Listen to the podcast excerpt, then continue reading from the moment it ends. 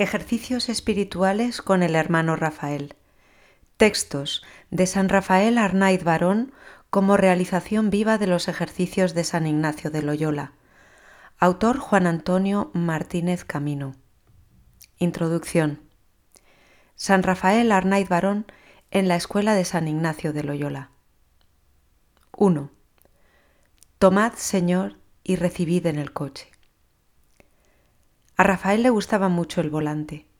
El 17 de abril de 1938, una semana antes de morir, le escribía a su hermano Leopoldo unas líneas enternecedoras. Espero que pronto terminará la guerra y todo se normalice, y podáis venir a verme en un cochecito que compréis, muy chico y que ande muy despacito. La velocidad es muy peligrosa. Algo más de un año antes, en el cuaderno dedicado al mismo Leopoldo se hacía esta hermosa reflexión. Yo también alguna vez, allá en el mundo, corría por las carreteras de España, ilusionado de poner el marcador del automóvil a 120 kilómetros por hora. ¡Qué estupidez! Cuando me di cuenta de que el horizonte se me acababa, sufrí la decepción del que goza de la libertad de la tierra, pues la tierra es pequeña y además se acaba con rapidez. La velocidad en la carretera es peligrosa, sobre todo para el alma que se quede atrapada por ella en la pequeñez del mundo. Es lo que Rafael parecía querer insinuarle a su hermano en aquella última carta. Él, en realidad, había utilizado el coche muchas veces para todo lo contrario, es decir, para darle alas a su espíritu por las llanuras de Castilla o las costas, valles y montañas de Asturias. Me paso el día, le escribía desde Oviedo a su tía María el 27 de noviembre de 1935, cantándole al Señor los versos de San Juan de la Cruz. Lo llevo siempre en un cajoncito en el coche. Cuando camino, no hago más que preguntar a los valles y a los montes, a todas las criaturas que encuentro al paso, a los hombres y animales, al cielo y a la tierra, si han visto a mi amado. Aquel pequeño cuaderno de anotaciones, encuadernado en tela de color marrón muy claro, en el que Rafael llevaba consigo a todas partes, en aquel cajoncito del coche, el cántico de San Juan de la Cruz y otros textos espirituales se abre precisamente con el Tomad, Señor, y recibid de la contemplación para alcanzar amor del libro de los ejercicios de San Ignacio, copiado con serena caligrafía como sigue. Ofrenda a Dios nuestro Señor de sí mismo y cuanto uno tiene, según San Ignacio de Loyola. Tomad, Señor, y recibid toda mi libertad, mi memoria, mi entendimiento y toda mi voluntad, todo mi haber y mi poseer. Vos me lo disteis, a vos, Señor, lo torno. Todo es vuestro. Disponed a toda vuestra voluntad. Dadme vuestro amor y gracia, que esto me basta. Es posible que Rafael hubiera copiado la famosa oración ignaciana como frontispicio de su pequeño tesoro de textos y oraciones en los primeros años de la década de los 30, tal vez ya en 1930 cuando tenía 19.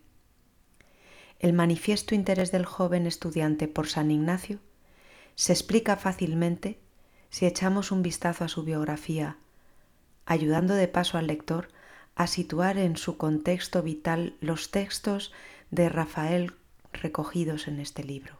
2. Alumno y amigo de los jesuitas. Rafael Arnaiz Barón nació en Burgos el 9 de abril de 1911. Era el mayor de los cuatro hijos de Rafael, ingeniero de montes, y de Mercedes, una mujer tan piadosa como culta, con aficiones musicales y literarias. Una familia acomodada que confía la educación de sus hijos a los jesuitas. Rafael ingresa en el Colegio de la Merced del curso 1920 a 21, es decir, con nueve años cumplidos, y naturalmente se inscrito en la Congregación de María Inmaculada. Unas fiebres cobre y vacilares le retuvieron en casa una buena temporada, pero el mismo rector del colegio, el padre Antonino Ará Mendía, que le quería mucho, le lleva la comunión todos los domingos. En el Colegio de la Merced de Burgos no estuvo Rafael más de tres cursos, porque la familia se traslada a Oviedo en 1922. Pero con 12 años, el niño comienza el curso escolar 1923 a 24 en el Colegio de la Compañía de Jesús en la capital del Principado, cuyo patrono titular era precisamente San Ignacio.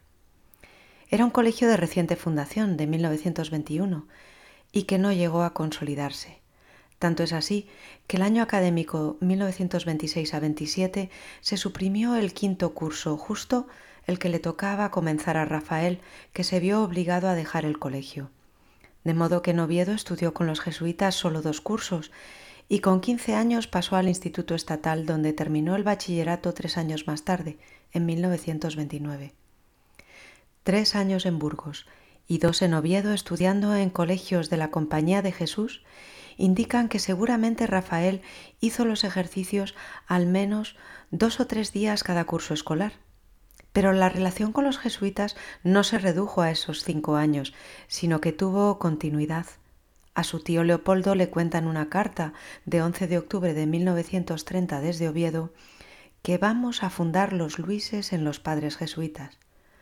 Por su agenda de 1932 nos consta que en enero de ese año asistía a las siete de la tarde a las juntas en los padres jesuitas, seguramente las juntas de la Congregación Mariana de los Luises en los padres jesuitas. Eran los años que Rafael pasó en Oviedo después de acabar el bachillerato, preparándose primero para el ingreso en la Escuela Superior de Arquitectura de Madrid, cosa que consiguió el 26 de abril de 1930, y luego siguiendo a distancia los estudios de la misma escuela hasta que se trasladó a la capital de España en septiembre de 1932. Tampoco durante ese tiempo dejaría de hacer los ejercicios cada año, posiblemente en Covadonga alguna vez. Eran los años en los que copia en la primera página de su cuaderno de campo marrón claro el tomad, Señor, y recibid, el primer punto de la contemplación para alcanzar amor. Eran también los años en los que Rafael va guardando en otro álbum de gran formato y encuadernación de piel verde oscura textos y más textos de autores espirituales. Tampoco faltaban allí pensamientos de San Ignacio, acompañados de una estampa del rostro de Loyola, la famosa del lienzo de Sánchez Coello dando realce a lo escrito. No hay acción digna de Dios que el mundo no combata y el infierno no contradiga. Nadie hace más que el que se ocupa de una sola cosa. Pocos estarían dudosos de lo que Dios quiere hacer de ellos si renunciasen a sí mismos, si se entregasen sin reserva a su divino Maestro y si le entregasen sus almas para que las gobernara a su arbitrio. En cuanto se instala en Madrid, Rafael se inscribe de nuevo en la congregación se conserva su carné de la Congregación Patronato de Nuestra Señora del Buen Consejo y de San Luis Gonzaga, que lleva fecha del 31 de octubre de 1932. 3. La opción por el cister y la compañía de Jesús. Pero Rafael había optado ya en 1930 por hacerse monje cisterciense, no jesuita. La compañía de Jesús es ciertamente hija de los ejercicios, y el jesuita es un hombre de los ejercicios. Sin embargo, de los ejercicios han brotado también otros muchos carismas institucionales y personales. Tanto es así que los papas han reconocido los ejercicios como un camino válido para el discernimiento y fortalecimiento de la vocación de todo cristiano y los han aconsejado especialmente e incluso prescrito para algunos momentos relevantes de la vida. Rafael se enamoró de la vida de los cistercienses trapenses y se lanzó con decisión a esa divina aventura. ¿Por qué? Sin duda ninguna, como creo que quedará claro con este libro, porque su alma estaba dispuesta para ello gracias a una educación católica sólida como la recibida en su familia, pero de modo especial en el ambiente jesuítico y en los ejercicios. Los ejercicios le dispusieron para la generosidad suprema de la entrega completa de la vida, a cambio de quedarse solo, pero de verdad, con la gracia y el amor de Dios. Tomad, Señor, y recibid. Sobre esa base firme, que en realidad es común a toda vocación cristiana, se fue perfilando luego la vocación monástica. Rafael estaba dotado de especiales cualidades personales para el monacato que en cuanto tuvo conocimiento de la trapa, le hicieron decantarse suavemente pero con valentía, y al final incluso con cierta violencia por el claustro cisterciense. Rafael gozaba de una tendencia innata a ir a lo hondo de sus sentimientos y de sus ideas, sin dejarse seducir fácilmente por las apariencias y por lo inmediato, tendencia a la que se unía el gusto por el silencio y la sensibilidad artística, la capacidad de captar la belleza de la creación y la habilidad para reproducirla con el lápiz y los pinceles. Pero ni las cualidades personales que facilitan la configuración del carácter de un buscador de Dios, ni el troquel recibido en la formación espiritual de los ejercicios eran suficientes todavía para hacer alumbrar la opción monástica. Fue necesaria, naturalmente, la mediación histórica del encuentro concreto que a Rafael le vino gracias a la insistencia de sus tíos de Ávila, especialmente del tío Polín, en que visitara el monasterio de San Isidro de Dueñas en Palencia. Acabado el bachillerato, había pasado con ellos el verano de 1929 en su dehesa de Pedrosillo sobre la Daja, camino de Mingorria. Al año siguiente repitió le habían gustado tanto o más que el hermoso paraje y la convivencia con sus primos las conversaciones sobre la Santa de Ávila, sobre San Juan de la Cruz y posiblemente también sobre el Santo de Loyola y los santos jesuitas. Pero Leopoldo Barón estaba traduciendo del francés la vida de un militar que había cambiado el fusil por el azadón del hermano trapense Fay Gabriel Mosier. Para diseñar bien la cubierta que su tío le pidió que pintara para ese libro, Rafael leyó el manuscrito y le entraron ganas de ir a ver cómo encontraba en San Isidro de Dueñas lo que había leído y pintado sobre los surcos del campo labrado, un monje cirtenciense erguido sostiene en la mano derecha una azada apoyada en el suelo, mientras con la izquierda señala suavemente la cruz que desde el horizonte ilumina el cielo con sus rayos y también el rostro del monje, que como adivina el espectador a quien el religioso da la espalda. Rafael visitó entonces por primera vez el monasterio en septiembre de 1930 y la decisión quedó ya tomada. Aquella era la vida que buscaba. Parece que incluso ya quiso quedarse. Pero el padre Armando Rengolf le aconsejó que terminara los estudios de arquitectura y que luego volviera. Con todo, volvió al año siguiente y al siguiente a pasar unos días, siempre después de las correspondientes temporadas en Pedrosillo. Fruto de la estancia de septiembre de 1931 en el monasterio es el precioso escrito Impresiones de la Trapa. En junio de 1932 hizo ejercicios espirituales con el padre Armando un monje que se había formado en Valencia y que había ingresado en el monasterio ya sacerdote con 26 años. No sabemos qué tipo de ejercicios serían aquellos exactamente. Lo cierto es que, al más puro estilo jesuítico, duraron ocho días completos sin contar el día de entrada ni el de salida, es decir, del 17 al 26 de junio. También parece muy probable que en estos ejercicios Rafael confirmara de modo especial que el Señor le quería monje trapense. Poco después, en septiembre, Rafael se instala en Madrid para seguir estudiando, pero con la mente puesta siempre en el monasterio donde pensaba que Dios le llamaba para vivir solo para él. En Madrid, Rafael permaneció en esta ocasión solo algo más de un año, sin descontar las repetidas estancias en Ávila y en Oviedo de septiembre de 1932 a diciembre de 1933.